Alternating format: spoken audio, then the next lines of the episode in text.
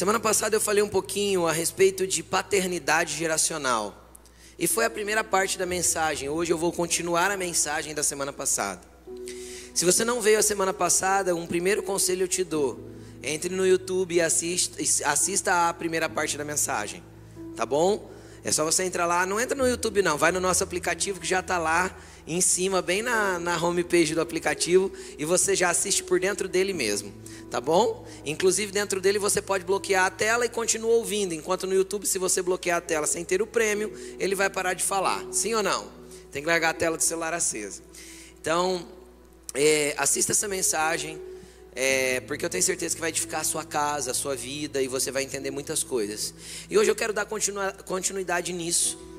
E para dar continuidade nisso, eu quero só passar uma pequena introdução daquilo que nós é, pincelar um pouquinho do que nós falamos a semana passada. Porque, primeiro, nós dissemos o quanto é importante nós falarmos sobre esse assunto. E quando eu falo sobre paternidade, é, eu, eu preciso deixar claro que isso não tem a ver, nenhuma ligação com nenhum tipo de estrutura de patriarcado ou de machismo.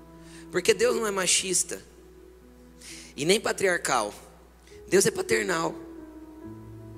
Ele tem paternidade para dar. E quando a paternidade de Deus se derrama sobre a minha vida, sobre a sua vida, ele gera em nós um senso de identidade, conforto e segurança que só um pai pode dar. E aí isso está disponível dentro de nós, e estando disponível dentro de nós, nós podemos transmitir isso para outras pessoas. Então não é porque você é mulher, biologicamente dizendo, que você não vai transferir a paternidade de Deus para alguém. Porque aquilo que você transmite de Deus para outras pessoas vem da paternidade de Deus que está sobre a sua vida. Então, uma mulher de Deus e um homem de Deus transmitem paternidade de Deus. Então, mesmo as mulheres de Deus vão ser paternais. Por quê? Porque elas vão transmitir o amor de Deus. Obviamente, nunca vai sair de cena os papéis que Deus, Deus, Deus deu diferente para cada um de nós. Dentro de um contexto, o pai tem um papel, a mãe tem outro. A mãe é, é protetora, a mãe tem a, a, a incumbência da nutrição, a mãe tem a incumbência do colo acolhedor, o pai tem a incumbência de gerar identidade, apontar destino, impulsionar para a vida trazer princípios a partir da sua própria vida e dos seus ensinamentos. Então, são figuras diferentes que Deus colocou nas nossas vidas, mas quando a paternidade de Deus vem, ela é completa. Ela é completa. Tanto que Deus dá esse exemplo assim, ó. Pode uma mãe se esquecer do filho que ainda mama? Aí ele diz: Entretanto, se essa mãe vier a se esquecer, eu, o Senhor, não me esquecerei de você. Ou seja, se a sua mãe falhar com você, eu posso ser, dentro, dentro da minha paternidade, eu te dar o colo que uma mãe não te deu. É isso que Deus fala. Porque Deus, quando criou o homem e a mulher, Ele criou os dois para representarem Ele. Quem entende o que eu estou falando? Então, nas mulheres tem uma essência de quem Deus é, e nos homens também. Então, Deus é o todo. Entendem? Por isso que no casamento os dois se tornam um. Para representar a figura do Senhor, do Pai. E é interessante que quando Jesus veio para a terra, ele não veio apresentar uma religião. Jesus não veio fundar o cristianismo. A terra não precisava de mais uma religião, já estava cheia delas. Jesus não veio estabelecer cristianismo. Quem estabeleceu o cristianismo foi os seguidores de Jesus, que começaram a criar as estruturas do cristianismo.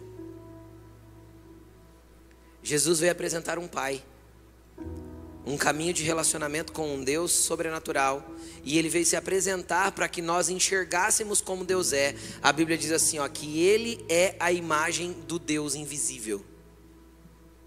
Ele é a expressão exata do seu ser. Então, se a gente quer conhecer a Deus, nós temos que conhecer Jesus. Ele é o caminho, a verdade e a vida, e ninguém vai até Deus a não ser por Jesus. Só que esse caminho de ir até o Pai é através de Jesus, mas o que nós temos que entender é que ele veio apresentar justamente o Pai e não uma religião. Quem criou o cristianismo? Nós. Quem modelou o cristianismo? Nós. Jesus não criou o cristianismo, Jesus criou um relacionamento com o Pai. E a partir desse relacionamento com o Pai, a união desses irmãos, que são filhos agora do mesmo Pai, ele deu o nome de igreja. Só que quando ele chamou a igreja de igreja, ele não chamou uma estrutura de igreja, ele chamou pessoas de igreja. E é isso que nós temos que entender, porque pessoas que se relacionam com o Pai são igreja. Amém? Mas tá bom. A gente vive na onde tem um monte de tradição religiosa que a gente tem que ir desconstruindo devagarzinho, porque se a gente meter a marreta em tudo de uma vez, na cabeça de muitas pessoas não faz sentido. Por quê? Porque a gente tem dois mil anos de tradição de cristianismo na Terra. Tudo bem? Mas vamos continuar. Por que vamos falar de paternidade geracional? Porque nunca foi um assunto tão urgente. E a semana passada a gente falou a respeito de um rapaz chamado Ló. Ló perdeu o seu pai muito cedo, ele ficou órfão muito cedo. Não teve a figura paterna, mas ele teve um avô chamado Terá que o adotou como filho e trouxe ele para perto. Então a gente aprendeu que não importa quem foi a figura paternal para nós e o quanto é, não foi a biológica. O importante é que se alguém de Deus representou pai para nós, representou o pai para nós, nós temos condições de ter identidade em Deus. Quem está entendendo o que eu estou dizendo? Mesmo que seja um pai espiritual. E depois o vô de Ló morreu, lógico, de, de idade mesmo, né? E então Abraão, seu tio, irmão do seu pai, do seu falecido pai, o adota como um filho e traz ele para perto. E Abraão era um homem de Deus, e a Bíblia diz que Abraão levantava altares, Abraão adorava a Deus, Abraão em tudo que fazia era sujeito a Deus, e Ló caminhou com ele, Ló foi aprendendo esse preceito de caminhar com Deus com Abraão. Mas chegou um momento que eles precisaram se separar e, e Abraão emancipou Ló. Isso acontece na vida de todo filho, seja biológico ou espiritual. Há um momento que nós vamos emancipar os filhos.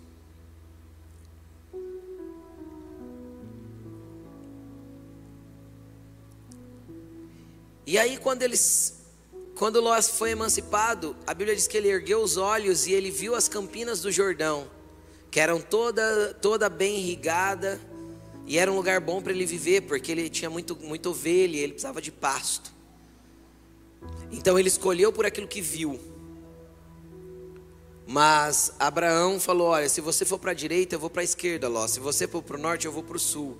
Porque Abraão entendia que não tinha a ver com o lugar que ele ia, mas sim com a unção que ele carregava, com a escolha que ele carregava. Então, quem entende que é um homem ou uma mulher de Deus, querido, libera os filhos para a emancipação. E fica tranquilo com o que vai acontecer, porque ele sabe o que carrega e ele sabe quem é em Deus. É só continuar obedecendo e sujeito a Deus. E as coisas vão acontecer. E aí? Aí Ló escolheu as campinas do Jordão e a região de Sodoma e Gomorra. E ele foi morar lá. E eu quero ler com você, nós vamos continuar falando sobre Ló hoje.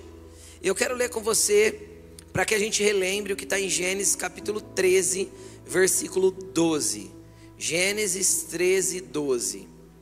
Para a gente relembrar e aí a gente vai entrar na mensagem de hoje. Antes da gente ler, eu gostaria que você intercedesse por mim com relação a esta palavra e aquilo que Deus tem para liberar sobre nós nessa noite. Amém? Estenda suas mãos para cá. Ore e interceda por mim.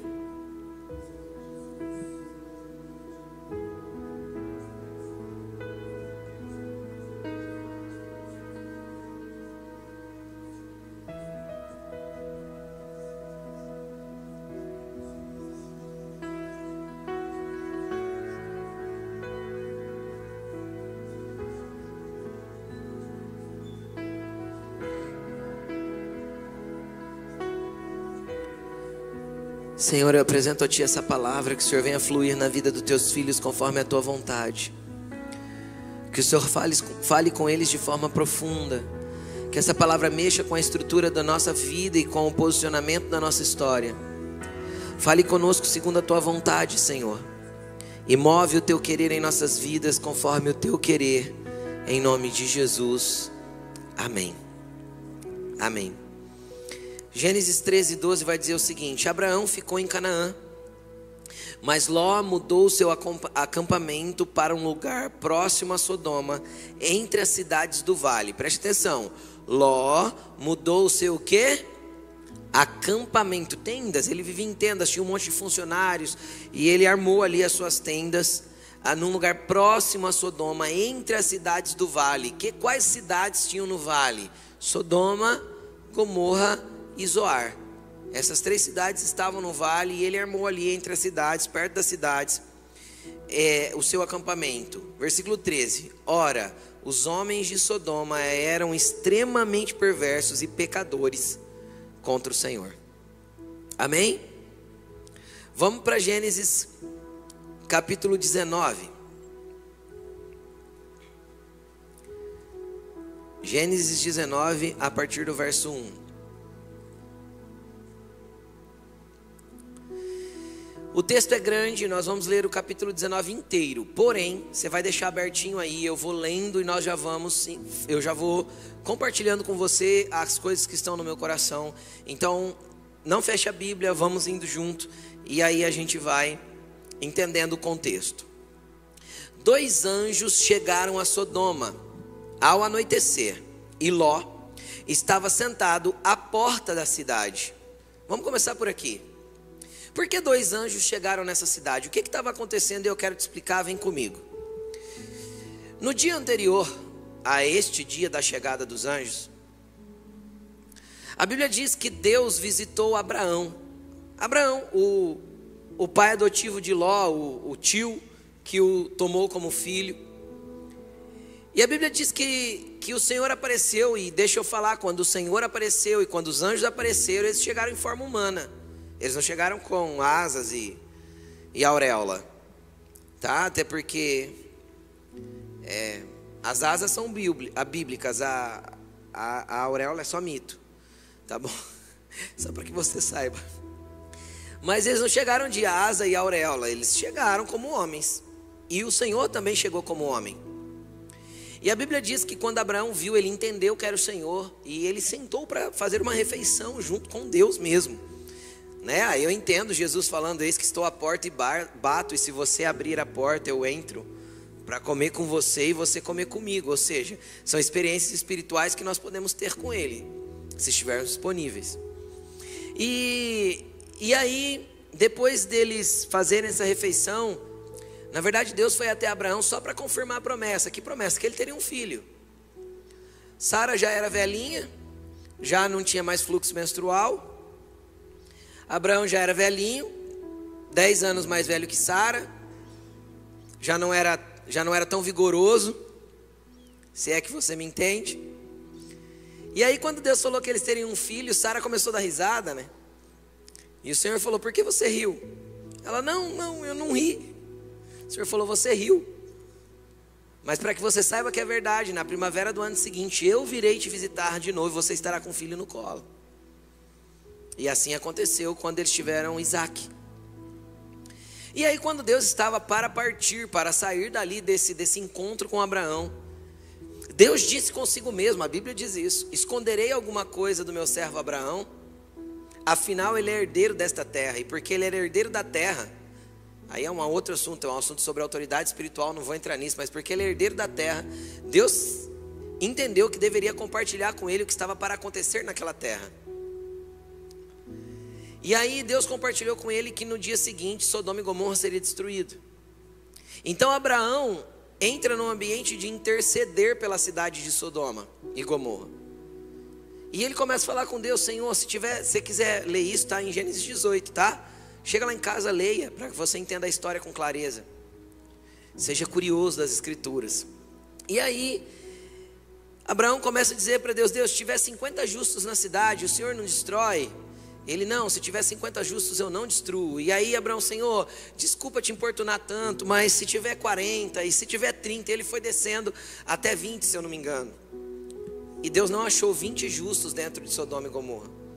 Por isso a cidade foi destruída. Mas ele intercedeu por aquela cidade, e a intercessão dele por aquela cidade, eu sei, você sabe que não era especificamente por causa da cidade em si, mas por causa de alguém que morava na cidade que ele amava. Ló.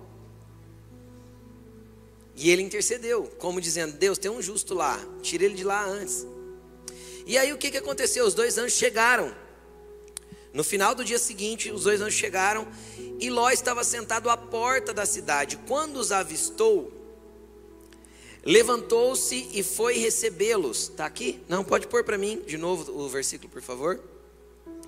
É, quando os avistou, levantou-se e foi recebê-los, prostrou-se com o rosto em terra e lhes disse: Meus senhores, por favor, acompanhem-me à casa do seu servo. Lá poderão lavar os pés, passar a noite e pela manhã seguir o caminho. Ele via como homens. Não, passaremos a noite na praça, responderam. Mas ele insistiu tanto que eles finalmente o acompanharam e entraram em sua casa. Ló mandou preparar-lhes uma refeição e assar pão sem fermento, e eles comeram. Ainda não tinham ido deitar-se quando todos os homens de toda a parte da cidade de Sodoma, dos mais jovens aos mais velhos, cercaram a casa. Chamaram Ló e lhe disseram: Onde estão os homens que vieram à sua casa esta noite? Traga-os para nós aqui fora, para que tenhamos relações com eles. É isso mesmo que você ouviu. Os homens daquela cidade cercaram a casa de Ló. E eles queriam que aqueles dois visitantes, que eles não sabiam que eram anjos, fossem colocados para fora para que eles pudessem, como um grupo de homens, estuprar aqueles homens. Essa era a perversidade da cidade de Sodoma. Isso acontecia nas ruas.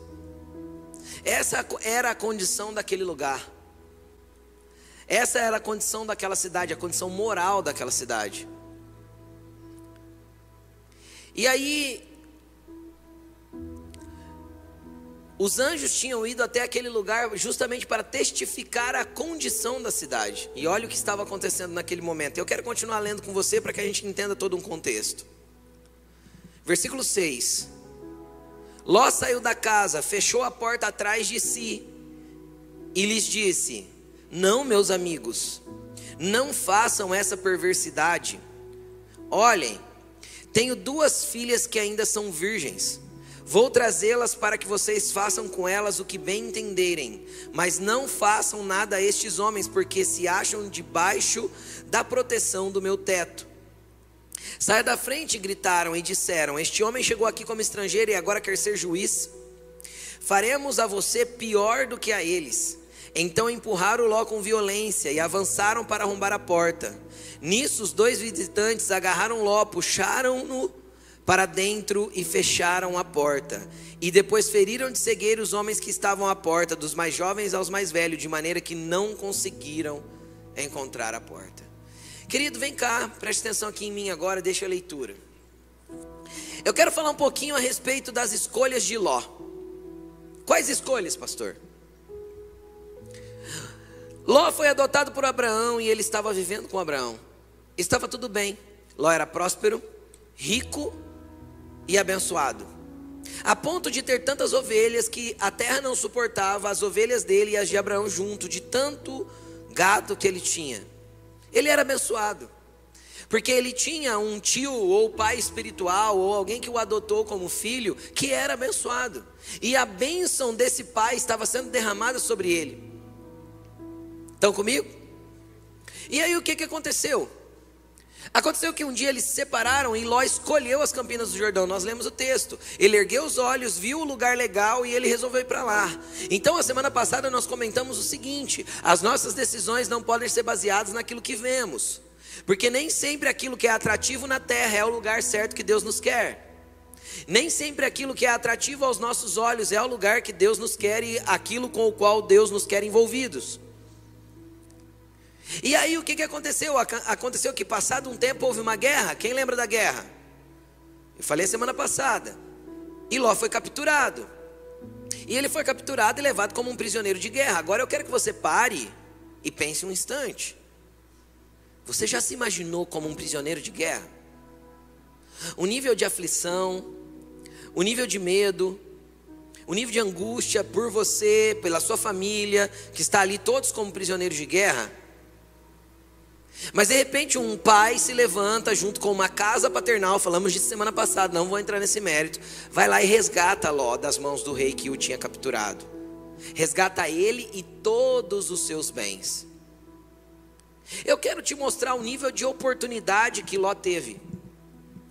A primeira oportunidade, ele teve um vô que o adotou como filho, que era um homem de Deus e que ele teve a oportunidade de viver do lado. Você concorda comigo? Depois, ele teve um tio que o adotou, que era um homem de Deus e que ele teve a oportunidade de aprender a construir altares, de adorar a Deus, de servir a Deus e de fazer da maneira correta. Um tio que carregava promessas, carregava palavras de Deus e ele andou ali pertinho. Mais uma oportunidade. Só que no dia que lhe foi dada autonomia, ele escolheu a região de Sodoma. Sabendo que os homens de Sodoma eram maus diante do Senhor. Aí, Deus permite que venha uma guerra. Porque normalmente, quando a gente escolhe os caminhos errados, Deus permite que venha alguma aprovação para a gente ser alertado de que nós estamos tomando o caminho errado. Quem consegue entender o que eu estou falando? E ele vai como cativo de guerra, preso levado prisioneiro e perde todos os seus bens. Esse mesmo homem de Deus levanta-se, vai lá e o resgata. Agora deixa eu te falar uma coisa.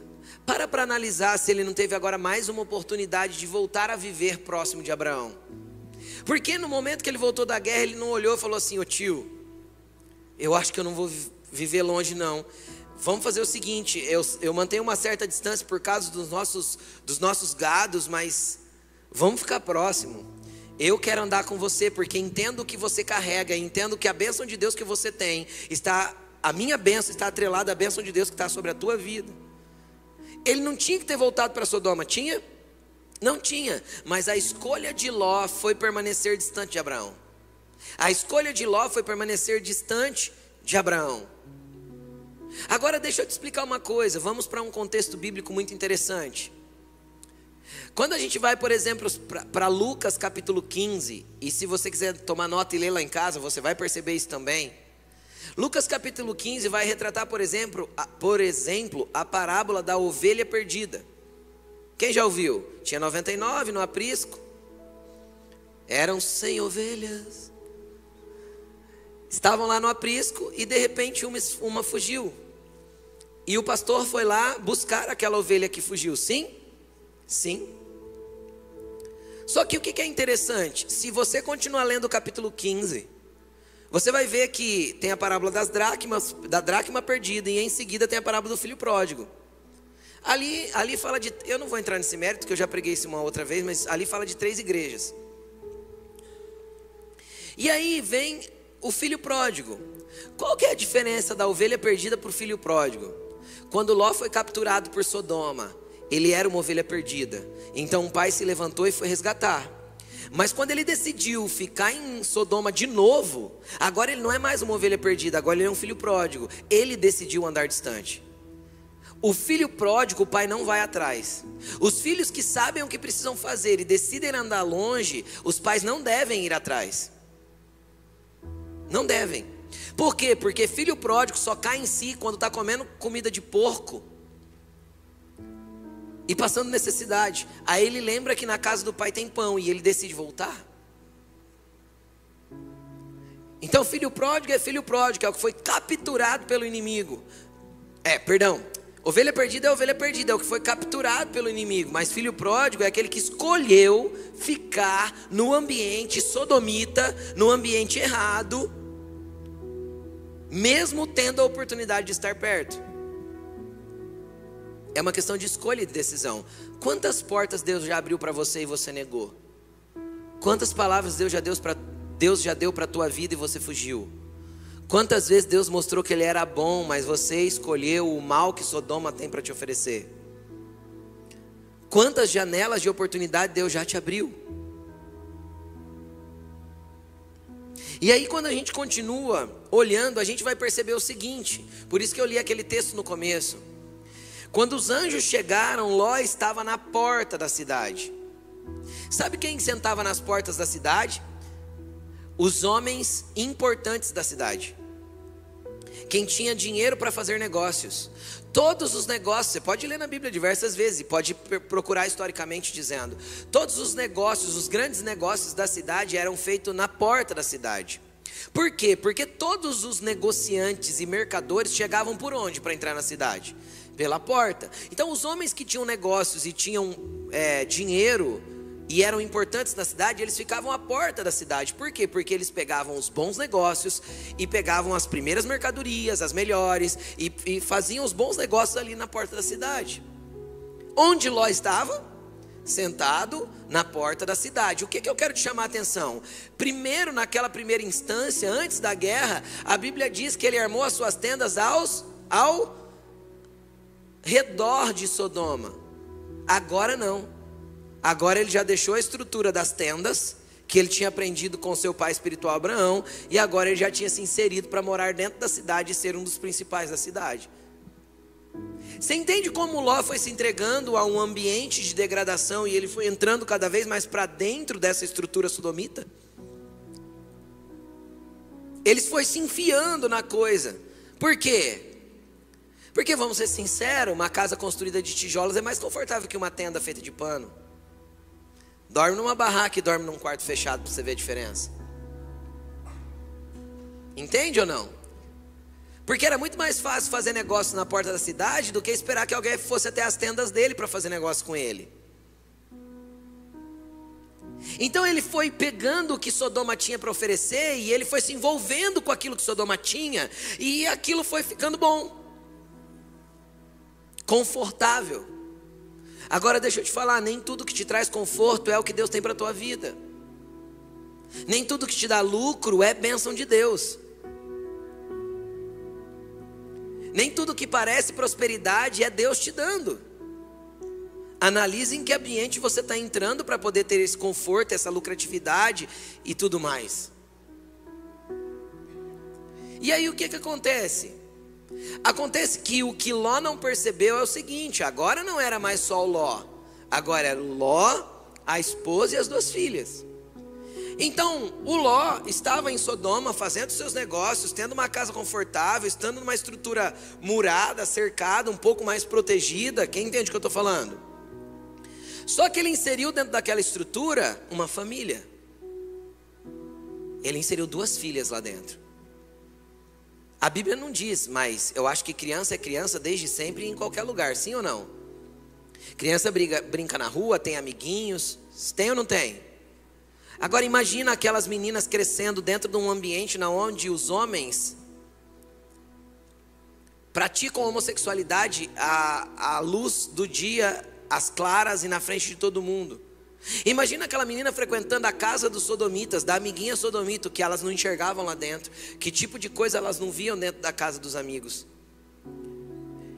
Comece a perceber que tipo de cultura que Ló inseriu a sua família só por causa do conforto e dos negócios. Comece a perceber que tipo de cultura que Ló foi inserindo a sua família e que tipo de coisa que foi sendo construída na cabeça daquelas duas crianças que cresceram em Sodoma. Agora eu quero trazer um paralelo para nós.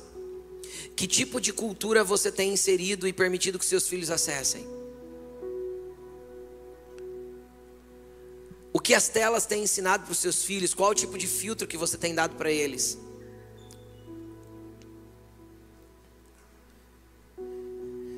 Tipo de coisa eles veem, o que eles aprendem, que cultura está sendo montada na cabeça deles, porque eu vou te falar uma coisa: uma vez que nós ensinamos a criança no caminho que ela deve andar, quando ela crescer, ela jamais se desviará. Isso é um princípio.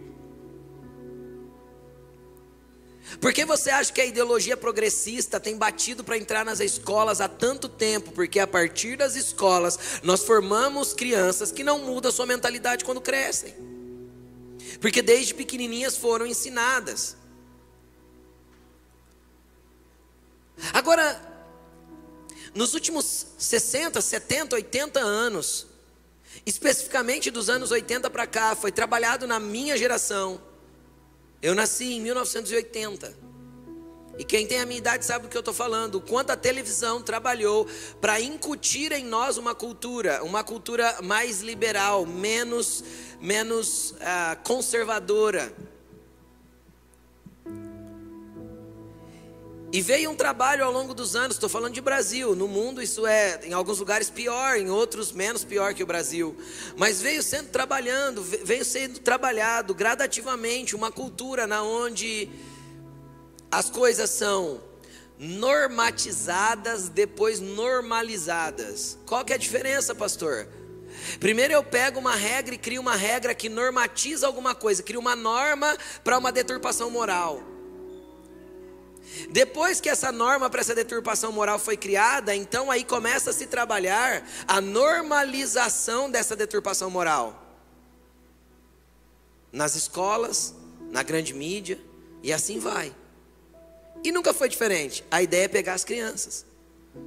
Por quê? Porque é um princípio. Então, primeiro se normatiza o casamento homossexual, se normatiza a família de qualquer forma, a família de qualquer jeito, com qualquer composição. Ah, é família, família é família, não importa a composição. Isso não é bíblico e nem de Deus. Não é. E não adianta a gente tentar pôr esparadrapo nisso, porque não é.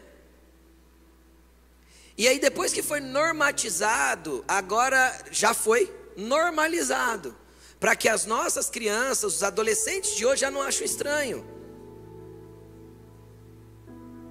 Já não acham estranho mais, já normalizou. O próximo passo agora é a normatização de qualquer forma de amor, inclusive com crianças. Já há uma militância muito grande no Brasil de que, de que se os pais amam os filhos, ele pode envolver as crianças no seu relacionamento sexual. Para alguns eu sei que é um absurdo, mas existem é, grupos que militam para que isso aconteça. Para que a pedofilia não seja mais pedofilia, é apenas uma forma de amor. Então, o que a gente vai ver daqui a alguns anos é a normatização do abuso sexual infantil. Para na próxima etapa normalizar aquilo que se tornou normatizado. Criou-se uma norma em seguida, trabalha-se na cabeça de todo mundo para ser normal.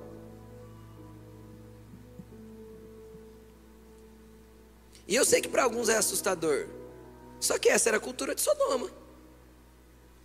E por causa do conforto e por causa do dinheiro, Ló escolheu viver lá. Por que, que eu estou pregando isso para você hoje? Porque pode ser que você tenha escolhido o conforto, o dinheiro, o lucro, a tranquilidade aos seus filhos. Pode ser que você tenha, esteja expondo os seus filhos em ambientes que eles não deveriam estar expostos, justamente porque você está priorizando o seu conforto. Então é mais fácil eu dar, enfiar a tela de um celular na cara dele do que ficar brincando de aviãozinho para dar papinha. É óbvio que é mais fácil. Porque eu enfio a comida na boca dele eu nem percebo, ele nem percebe o que, eu estou fazendo.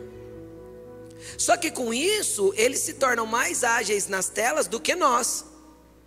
E o índice é que a, a, o índice Brasil, tá? É que as crianças têm o primeiro acesso à pornografia com seis anos de idade. Seis anos. Isso é índice já. Primeiro acesso pornográfico de uma, de uma pessoa já é com seis anos de idade. E essa idade vai descer cada vez mais. Por quê? Porque os pais enfiam os filhos em Sodoma para ter conforto. E Sodoma está aqui.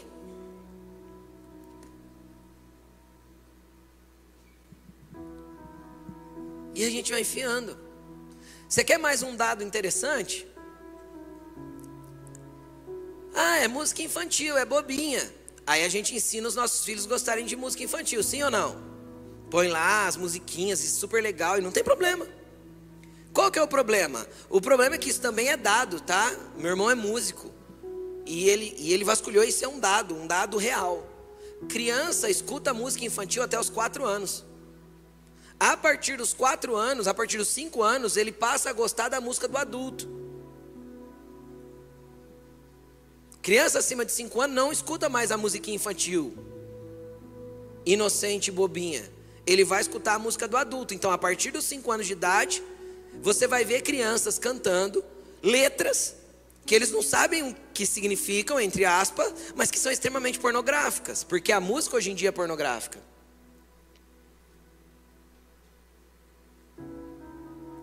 O que, que é isso? Isso é Sodoma. É o Ló enfiado na cultura sodomita, falando: pode ver, filhinhas, não tem problema, brinca com as amiguinhas. Vai lá na casa das amiguinhas. Mas o que, que acontece lá dentro da casa da amiguinha? Entende? Brinca na rua, mas o que, que acontece na rua? E essas meninas foram crescendo. Mas o que, que tem a ver as meninas? No final da mensagem você vai entender o que, que tem a ver as meninas. O que, que tem a ver criar um filho nesse ambiente? Mas vamos continuar. Ló então ignorou completamente, só que chegou um momento que Deus veio, os anjos chegaram. E quando os anjos chegaram, o ambiente muda. E aí manifestou-se a maldade dos homens daquela cidade contra a casa de Ló. Aí sabe o que eu percebo? O nível de passividade de Ló. Eu não sei você, vou falar por mim pela minha casa. Eu, na mesma situação de Ló, eu ia dar um grito para os dois caras que estavam lá dentro, que até então ele pensava que eram dois homens. Estão comigo ou não? Ia falar assim: vocês podem dar uma força aqui fora, porque não vai quebrar no pau, mas só vai entrar aqui para dentro se passar por cima do meu cadáver. Para mexer com a minha esposa, com as minhas filhas? Credo, pastor, você não é crente? Sim, mas para defender a minha família eu mato quem for. Porque Deus chamou o homem para isso. Aí eu vejo um baita de um covarde. Um baita de um banana. Por quê? Porque o homem entregue à cultura sodomita de, de, prostituição, de pornografia, ele é espiritualmente emasculado. Ele se torna um frouxo e um banana. Quem se entrega à pornografia vai perdendo a sua virilidade, isso é comprovado cientificamente, pode buscar os estudos na internet. Em todos os sentidos ele vai ficando emasculado. E vai virando um bananão, e está aí o Ló bananão. E ele não foi ensinado assim.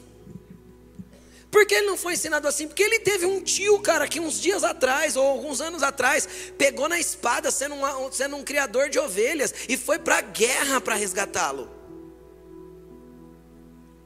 Ele tinha um tio homem.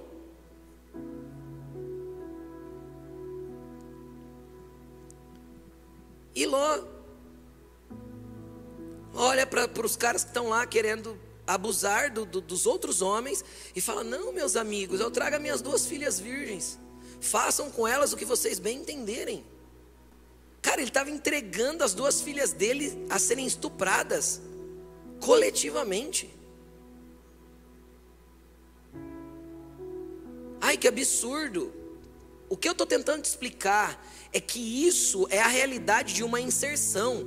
Às vezes você nunca entregaria suas filhas ou a sua esposa ou qualquer pessoa da sua família para isso, mas você entrega para ambientes que espiritualmente é a mesma coisa. Ou você acha que quando você vê um homem e uma mulher nu praticando relação sexual na tela de um celular, você não está prestando o mesmo culto aos demônios que instigaram esses homens lá na porta de Ló? Você não está compactuando com aquela, com aquela mesma devassidão e promiscuidade que está naquela tela. Você compactua disso. Ou seja, você se insere nesse ambiente. Ali na frente, pode ser que a sua família não esteja protegida por causa disso.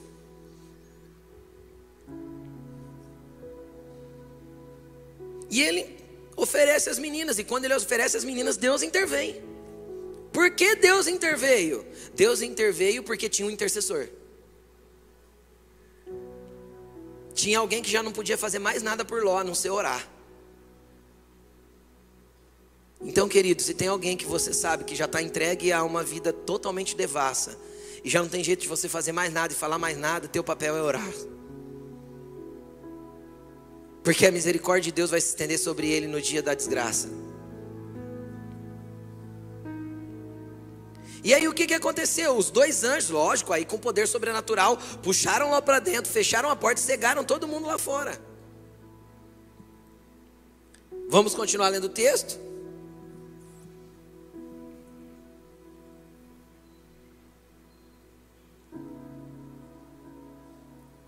Verso 12: Os dois homens perguntaram a Ló: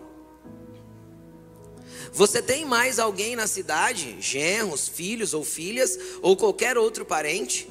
Tire-os daqui, porque estamos para destruir este lugar. As acusações feitas ao Senhor contra este povo são tantas que ele nos enviou para destruir a cidade. Então Ló foi falar com seus genros, os, os quais iam casar-se com suas filhas, elas estavam prometidas a casamento. E lhes disse: Saiam imediatamente deste lugar, porque o Senhor está para destruir a cidade. Mas eles pensavam que ele estava brincando. Deixa eu te explicar uma coisa. Quem nunca representou Deus para sua família, quando fala sério em nome de Deus, não é levado a sério. Quem não tem atitudes de homem de Deus, de mulher de Deus, quando fala de Deus, não é levado a sério. Ele chegou nos dois genros e falou: Ó, saiam da cidade. Os dois genros acharam que ele estava brincando, riram de Ló e ignoraram o que ele disse. Por quê? Porque esse homem nunca representou Deus, esse homem nunca fez como Abraão fez, esse homem nunca representou aquilo que ele tinha, ensina, tinha sido ensinado, ele nunca demonstrou aquilo que ele aprendeu com seu avô, com seu tio, ele nunca representou Deus.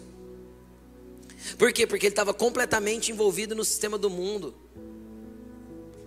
Então, como são os seus negócios? Como é a sua vida? Como é você no meio da sua família?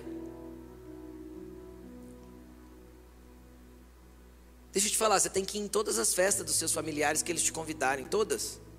Só que você tem que ir lá para ser luz.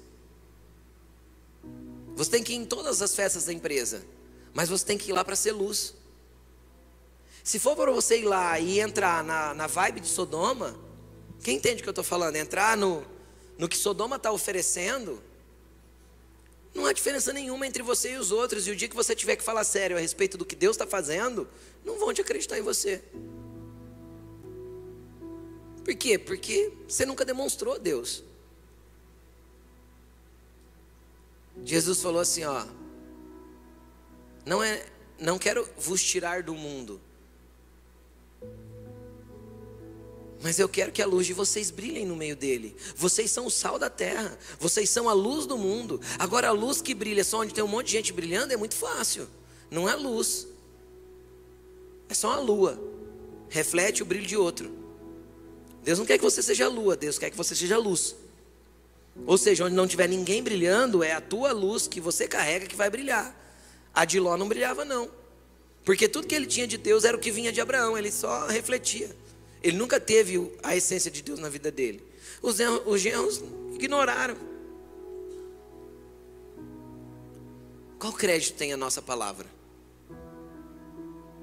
Qual crédito tem a nossa palavra? Quando nós dissermos, o Senhor me disse, ou o Senhor está me mostrando, ou o Senhor quer que nós façamos. Qual, qual nível de crédito tem a tua palavra? Para as pessoas que estão ao seu redor. 15. Ao raiar do dia, os anjos insistiam com Ló, dizendo: Depressa, leve daqui a sua mulher, as suas filhas, ou vocês também serão mortos quando, mortos quando a cidade for castigada. Tendo ele hesitado, os homens o agarraram pela mão, como também a mulher e as duas filhas, e os tiraram dali à força e os deixaram fora da cidade, porque o Senhor teve misericórdia deles. Assim que os tiraram da cidade, um deles disse a Ló: Fuja por amor à vida, não olhe para trás, nem pare em lugar algum da planície, fuja para as montanhas, ou você será morto. Deixa eu te explicar uma coisa. A hora que eles estavam indo dormir, os homens vieram lá na porta, certo? Aconteceu aquela bagunça toda. Cara, já estava amanhecendo e eles não tinham dado conta de resolver sair da cidade. Foi uma, uma madrugada inteira, eles indecisos se deveriam sair ou não, sabendo que ia ser destruída a cidade. O que, que isso me mostra? Que às vezes você fica como cristão, como filho de Deus, por muito tempo tentando decidir parar de fazer o que é errado. E não toma uma posição. Ló não tomou uma posição com a sua família, eu não tenho dúvidas. Depois você vai entender por quê. Eu não tenho dúvidas que foi a mulher dele que ficou, não, mas, mas tem nossa casa, e nossa casa. Ai, mas e a minha amiga que mora ali no quarteirão de trás? Ai, mas e isso e aquilo? Ficou falando na cabeça de Ló e não deixava ele sair. A ponto dos anjos ter que pegar ele, as, as, as três mulheres pela mão e arrastar para fora da cidade à força e colocar do lado de fora e falar: vai, vai, vai logo. Por misericórdia, Deus fez isso. Porque eles não queriam sair de lá, amavam tanto a cidade, tanto aquela, aquela coisa horrorosa que eles preferiam morrer junto com aquilo do que tomar uma posição de sair de lá. Meu Deus. Eu sei que você está achando um cúmulo, mas isso reflete e parece muito com a nossa vida dos nossos dias. Tem pessoas que preferem morrer com o pecadinho de estimação a abrir mão dele para viver o que Deus tem para suas vidas. Tem pessoas que preferem viver no padrão de todo mundo, a abrir mão e às vezes ser rejeitado ou excluído, ou, mal, ou, ou, ou, ou alguém falar mal para poder ser uma luz no lugar que está inserido. Tem pessoas que querem ser aceita porque não tem identidade de Deus, quer ser aceita por um grupo, então faz tudo que aquele grupo está pedindo, para ele ser exatamente igual àquele grupo, para que ele tenha uma tribo, para que ele seja aceito. Jesus você já tem uma identidade no Pai que te criou, busca nele quem você é, para que você nunca tenha que ficar hesitando para sair do meio de ambientes que Deus quer te tirar.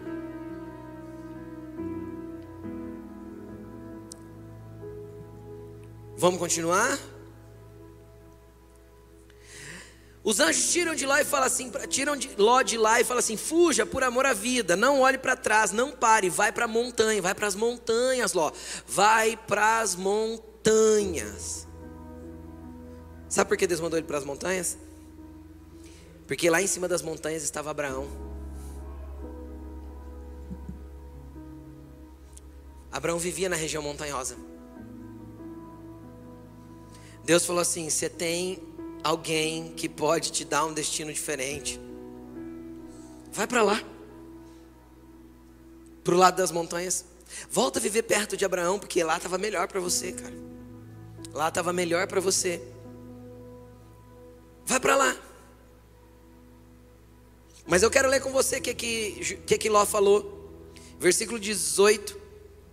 Ló, porém, lhe disse: Não, meu senhor Deus me livre, né? Tanta oportunidade de fazer certo. E insiste em fazer errado. Não, meu Senhor, se seu servo for favorecido pela sua benevolência, pois o Senhor foi bondoso para comigo, poupando minha vida, não posso fugir para as montanhas, senão a calamidade cairá sobre mim. Oh, oh, quem disse? Se há uma direção de Deus ir para a montanha, querido, a montanha é melhor. Apesar dos seus olhos não verem a montanha como lugar melhor, a voz de Deus te direciona para um lugar que às vezes é impróprio para você, mas é o lugar que Deus te quer. O lugar que Deus quer nos inserir muitas vezes não tem a ver com o lugar que a gente projetou. E não tem problema, porque o que Ele tem para nós é sempre muito melhor do que a gente mesmo projetou para nós. Os sonhos de Deus são maior que os nossos sonhos e os planos dele maior que os nossos planos. Os desenhos de Deus são muito mais elevados que os nossos. Só que Deus dá uma direção, não, meu Senhor. Deus fala assim: Eu quero te usar. Você fala, ai Deus, tem misericórdia de mim. Ele teve misericórdia quando te salvou. Agora Ele quer te dar um são para que você seja usado.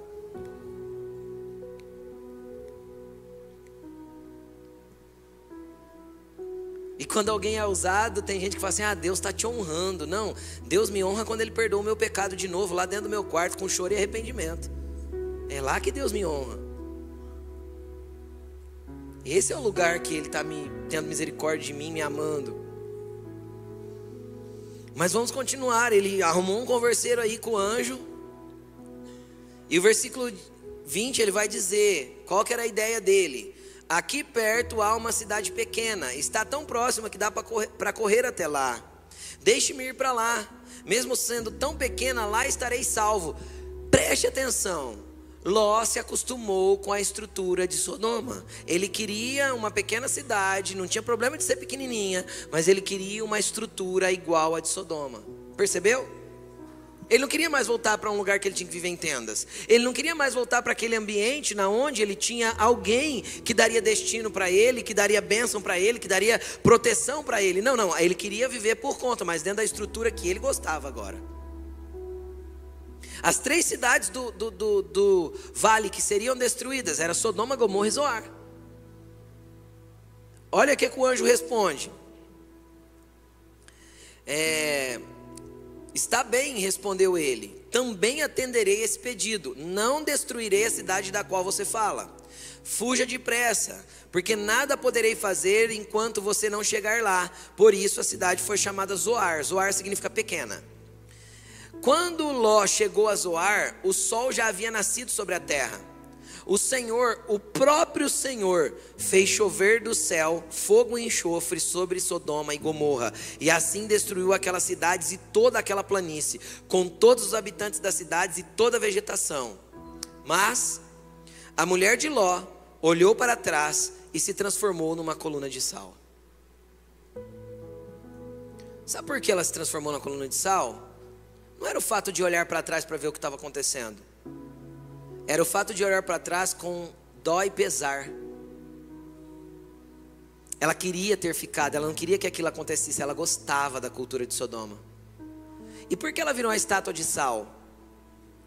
Porque sal, se bem usado, ele é um bom tempero, sim ou não? Mas exagera de sal em alguma coisa para você ver o quanto fica amargo. Aquela mulher era carregada de uma amargura. E quando ela olhou para trás, só manifestou fisicamente aquilo que ela já carregava por dentro. Ela era amarga. Então ela vira uma estátua de sal. Agora nós temos um pai omisso, covarde, sim ou não? E banana, com duas filhas, sem a figura da esposa agora, que era quem comandava o rolê. Era quem comandava a coisa. Aí ele vai para Zoar, mas vamos continuar a leitura. Quando Ló chegou a Zoar, já li isso, né? Ah, na manhã seguinte, versículo 27, Abraão se levantou e voltou ao lugar onde tinha estado diante do Senhor. Lembra que eu falei que Abraão via nas montanhas? Ele tinha ido com o Senhor até a beirada de uma montanha, e ele tinha visto toda a planície lá embaixo antes de ser destruída. Agora ele voltou lá para ver o que, que tinha acontecido, porque Deus falou para ele que ia ser destruído. E olhou para Sodoma e Gomorra e para toda a planície, e viu uma densa fumaça subindo da terra, como a fumaça de uma fornalha. Quando Deus arrasou as cidades da planície, lembrou-se de Abraão. Lembrou-se de quem? E tirou quem do meio da catástrofe?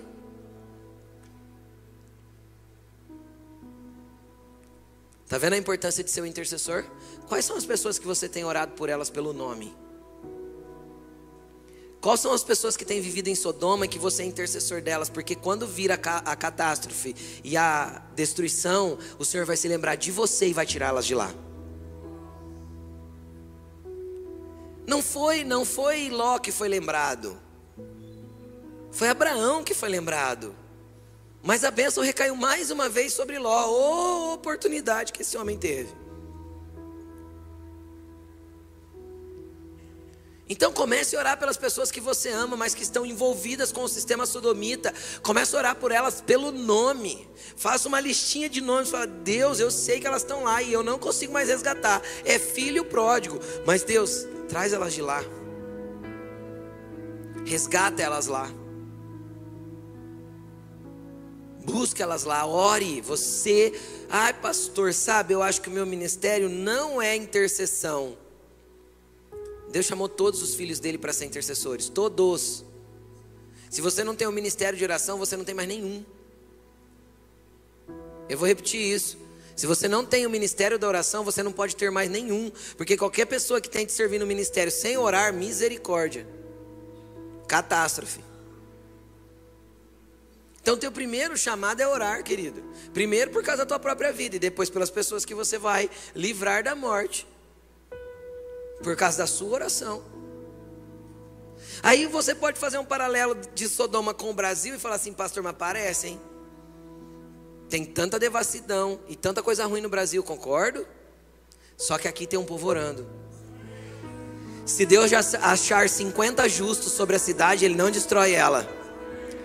Se Deus achar 30 justos sobre a cidade, Ele não destrói ela. Então oremos para que o Senhor nos encontre justos e santificados, para que não venha destruição sobre a nossa terra. Entende o que eu estou falando? A misericórdia está por aqueles que se mantêm num lugar de justiça e de integridade. A misericórdia de Deus se estende sobre aqueles que andam segundo a vontade dEle. Que falham sim, pecam sim, mas quando pecam se arrependem, voltam atrás, confessam e deixam, e voltam para o caminho do Pai, para o colo do Pai, para continuar se relacionando com Ele. A tua justiça não está apenas nos teus atos, a tua justiça está naquilo que Jesus fez por você.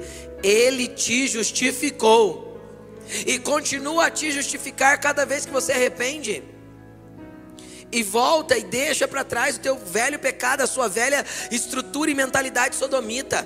Deus quer fazer uma transformação a partir daqui em nós. Transformai-vos, renovando o vosso modo de pensar. Para quê? Para que nós experimentemos a boa, agradável e perfeita vontade de Deus. Há uma estrutura mental sodomita que tem que sair da nossa mente, para que entre, entre uma estrutura mental que vem da parte de Deus. Então nós não vamos enxergar o mundo do jeito que todo mundo enxerga. Porque o errado é errado mesmo que todo mundo esteja fazendo, e o certo é certo mesmo que ninguém esteja fazendo. Justo é justo, injusto é injusto. Pronto, acabou. Amém?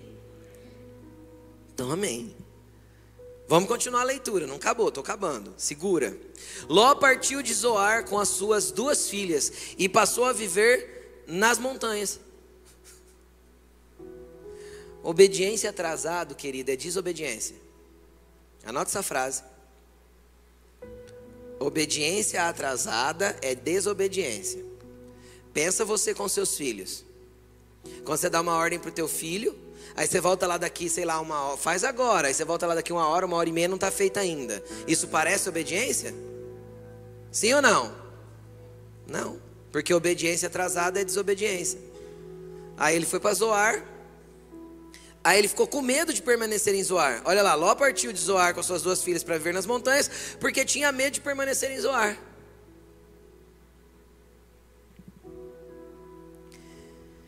E ele e as suas duas filhas ficaram morando aonde? O que, que faltou aí? Humildade. Eram três pessoas agora, sem bens nenhum mais, tinha sido queimado pelo fogo os bens de Ló. Acabou tudo. Era ele as duas filhas e mais nada. Não era fácil bater lá na porta do Abraão? Era ou não era? Ô tio, é eu e as duas meninas. Eu tenho certeza que Abraão ia fazer assim, ó. Arma a tenda ali. Pega a tenda ali atrás, vem morar com a gente, você é bem-vindo. Você não acha que Abraão faria isso? Eu tenho certeza. Mas ele escolheu morar numa caverna.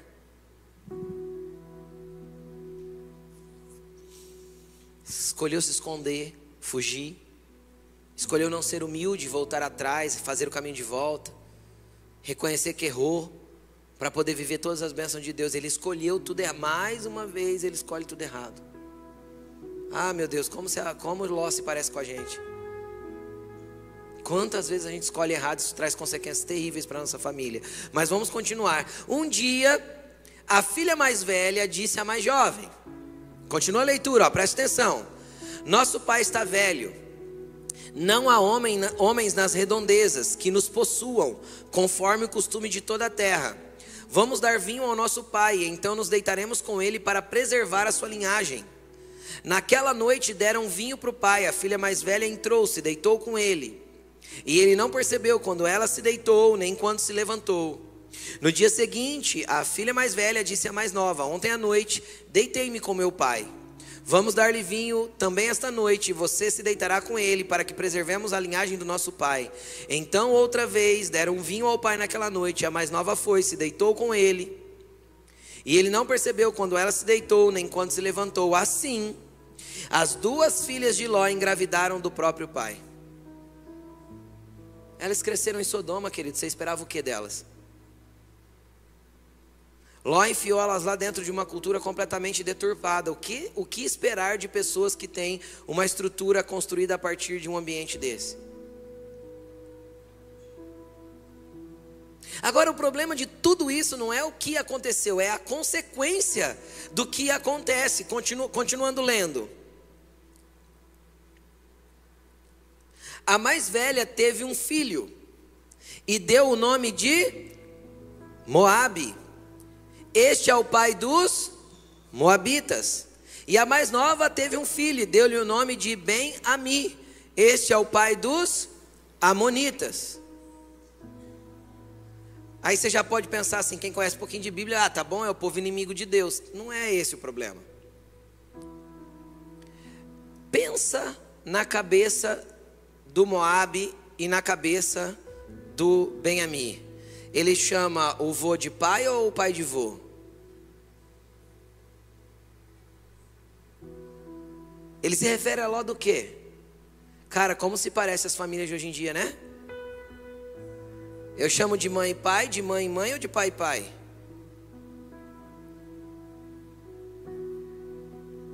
É uma bagunça. E aí as pessoas querem que de uma criança dessa saia coisa boa. Não tem como. Por quê? Porque a construção moral está sendo jogada no lixo. Eu vou te falar o que esses meninos geraram. O que esses meninos agora vivendo numa família que o próprio vô é o pai e meu Jesus. E o irmão também é primo. É esquisito na nossa cabeça, mas cara, não é diferente das famílias que estão montando hoje em dia. Isso não é uma família, não segundo os padrões de Deus. Isso é um remendo amarrado com barbante que a gente quer que funcione como se fosse algo construído. Quem consegue entender o que eu estou falando? É a famosa gambiarra. Que a gente quer que funcione como se fosse algo perfeito. Não vai funcionar. A longo prazo isso dá ruim e muito ruim. Primeira Reis capítulo 11, versículo 7. 1 Reis 11, 7. Olha aqui. No monte que fica a leste de Jerusalém, Salomão, Salomão, o rei Salomão, que casou com mulheres estrangeiras, da qual Deus falou assim: ó, não se casem com mulheres estrangeiras. Por quê? Porque elas vão convencer você a adorar outros deuses. Isso é na ordem de Deus. Salomão casou. Salomão construiu um altar para Camus, ou Quemos, em outras traduções. O repugnante Deus de. E para Moloque, o repugnante Deus dos. Sabe o que, é que esses dois meninos geraram? Dois deuses que só aceitam um tipo de oferta: crianças. Moloque, nenhum tipo de oferta Moloque aceitava a não ser que levasse crianças para ele. Ou seja, esses dois meninos que crescem numa família desorganizada, que são filhos de duas filhas, de duas meninas que viveram numa estrutura sodomita, agora criam um Deus para si que come crianças. A intenção de Satanás sempre foi matar a próxima geração. As filhas de Ló não morreram fisicamente. Mas os filhos delas geraram um Deus, criaram um Deus que destrói a próxima geração.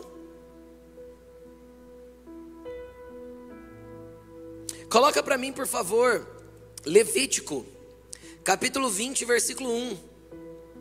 Levítico 20, versículo 1.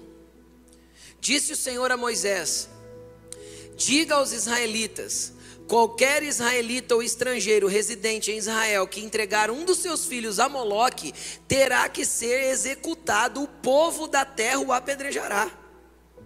Por quê? Porque Deus é conhecido como Deus de Isaac, de Abraão, Isaac e Jacó. Deus é conhecido como Deus geracional. Ele não vai aceitar você entregar seus filhos para Moloque e achar que está tudo bem. Ele não vai aceitar você entregar seus filhos, sejam biológicos ou espirituais, para a estrutura desse mundo e você achar que está tudo legal. Não vai ficar legal. Que Deus não compactua com isso. Não compactua com isso. Moloque só aceitava crianças. Quando Deus estabeleceu as leis através de Moisés, Deus falou: ó, o seguinte: israelita que entregar filho para ser morto, que matar a próxima geração, só tem um fim para ele, ele tem que morrer junto. Se ele teve a capacidade de matar o filho dele, ele merece a morte.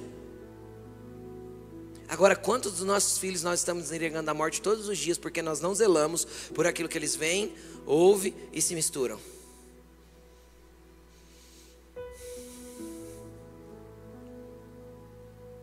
Isso é sério, gente. Quando eu peço oração no começo de uma palavra dessa, porque essa palavra é séria e muito pertinente ao nosso tempo. E Camus, é o último versículo, tá? 2 Reis 3, versículo 26. 2 Reis 3, 26. Olha lá. Quando o rei de Moabe lá era o deus, o Moloque, deus dos amonitas, certo? Olha aqui o deus de Moabe. Quando o rei de Moabe viu que estava perdendo a batalha, reuniu 700 homens armados de espada para forçar a passagem para alcançar o rei de Edom, mas fracassou. Então pegou seu próprio filho, o filho mais velho, que deveria sucedê-lo no trono como rei, e o sacrificou sobre o muro da cidade. O que, que esse rei de Moab fez? Quando ele percebeu que estava perdendo a guerra, quando ele estava tendo prejuízo, quando as coisas estavam dando erradas para ele, ele resolveu sacrificar o filho dele a Camus. Qual era o deus dos Moabitas? Era Camus. O que, que Camus aceitava como adoração? Os filhos, ele pega o filho mais velho e sacrifica em cima do muro. Para todo mundo ver.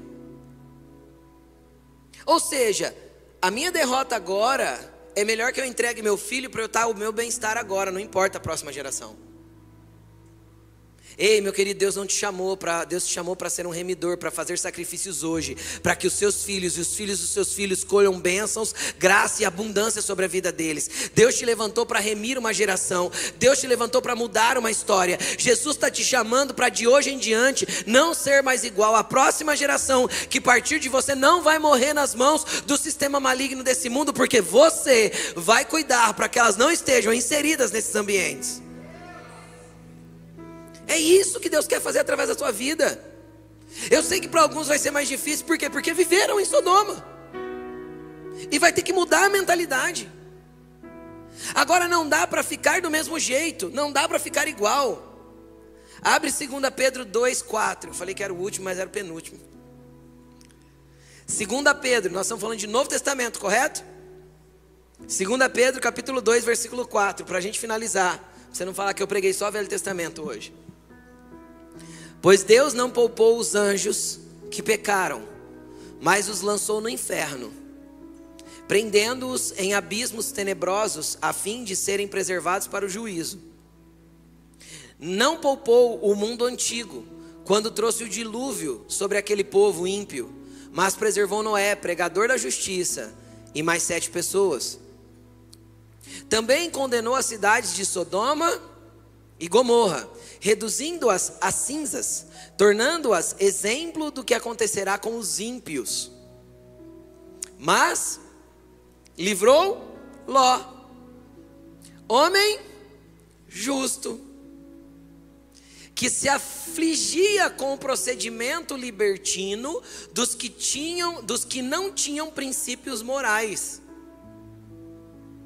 Pois vivendo entre eles todos os dias, aquele justo se atormentava em sua alma justa por causa das maldades que via e ouvia. Você fala, mas pastor Ló não era justo? Era. Só fez todas as escolhas erradas. Qual era o problema de Ló? O problema que nós não podemos ter. Qual o problema? O problema de saber que é errado, ver que está errado e não fazer nada. O problema de Ló não era ele não saber que estava certo, ele sabia. O problema de Ló não era ficar inconformado, ver e falar: Meu Deus, onde já se viu fazer uma coisa dessa?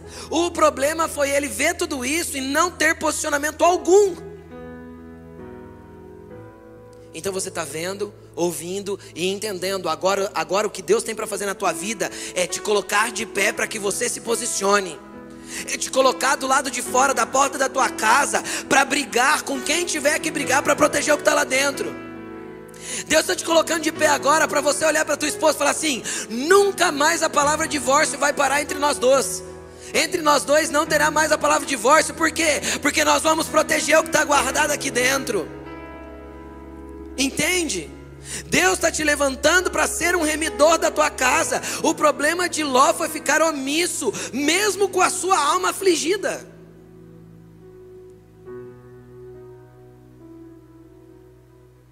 Ei, chega de calar a sua voz. E de ficar aflito com aquilo que você não tem coragem de mexer, é hora de mexer com tudo, é hora de mudar as estruturas da tua família, é hora de mudar as estruturas da tua empresa, da tua casa, é hora de mudar os ambientes que você trabalha, é hora de se posicionar com justiça, graça e ordem, porque Deus está te capacitando e te habilitando para isso hoje. Coloque-se de pé.